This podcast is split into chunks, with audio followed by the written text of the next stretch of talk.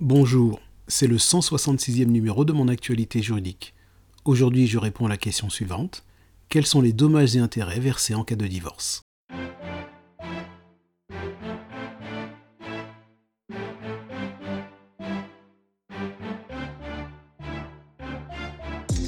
Au terme de l'article 266 du Code civil, sans préjudice de l'application de l'article 270, des dommages et intérêts peuvent être accordés à un époux en réparation des conséquences d'une particulière gravité qu'il subit du fait de la dissolution du mariage, soit lorsqu'il est défendeur à un divorce prononcé pour altération définitive du lien conjugal et qu'il n'avait lui-même formé aucune demande en divorce, soit lorsqu'il est prononcé auteur exclusif de son conjoint.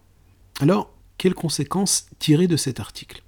Eh bien tout d'abord que peut formuler une demande de dommages et intérêts, soit le défendeur dans une procédure en divorce pour altération du lien conjugal qui n'a formé aucune demande reconventionnelle en divorce, ou bien l'époux parti à un divorce pour faute dans lequel le divorce a été prononcé au tort exclusif de son conjoint. Cela signifie que une demande de dommages et intérêts ne peut être formée dans un divorce par consentement mutuel ou dans une procédure de divorce pour acceptation du principe de la rupture. Et bien qu'une demande de dommages et intérêts puisse être formée dans une procédure de divorce pour faute, l'allocation de tels dommages et intérêts ne sera possible que si le divorce est prononcé au tort exclusif de l'autre conjoint. Ensuite, en ce qui concerne le préjudice invoqué, il doit résulter de la dissolution du mariage et l'époux demandeur des dommages et intérêts doit avoir subi des conséquences d'une particulière gravité, c'est-à-dire, selon la jurisprudence, des conséquences qui excèdent les conséquences habituelles affectant toute personne se trouvant dans une même situation. Il pourra s'agir d'un préjudice moral, tel qu'un traumatisme psychologique subi après que l'époux ait délaissé son épouse de près de 30 ans pour aller vivre avec sa maîtresse.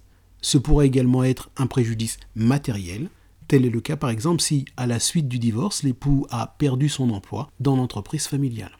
Troisième conséquence, l'allocation de dommages et intérêts ne fait pas obstacle au versement de la prestation compensatoire visée à l'article 270 du Code civil et dont la finalité est de compenser le déséquilibre financier causé par le divorce dans les conditions de vie des ex-époux. Maintenant, voyons ce qu'il en est de la réparation du préjudice qui ne résulterait pas de la dissolution du mariage. Eh bien, le conjoint pourra toujours prétendre à des dommages et intérêts, mais sur le fondement de la responsabilité civile délictuelle visé à l'article 1240 du Code civil. Pour cela, il devra prouver la faute du conjoint, un préjudice distinct de celui de la rupture et un lien de causalité entre la faute et le préjudice. Ce sera le cas par exemple pour la réparation des mauvais traitements infligés par un conjoint. C'est la fin de ce flash briefing. Très bonne journée.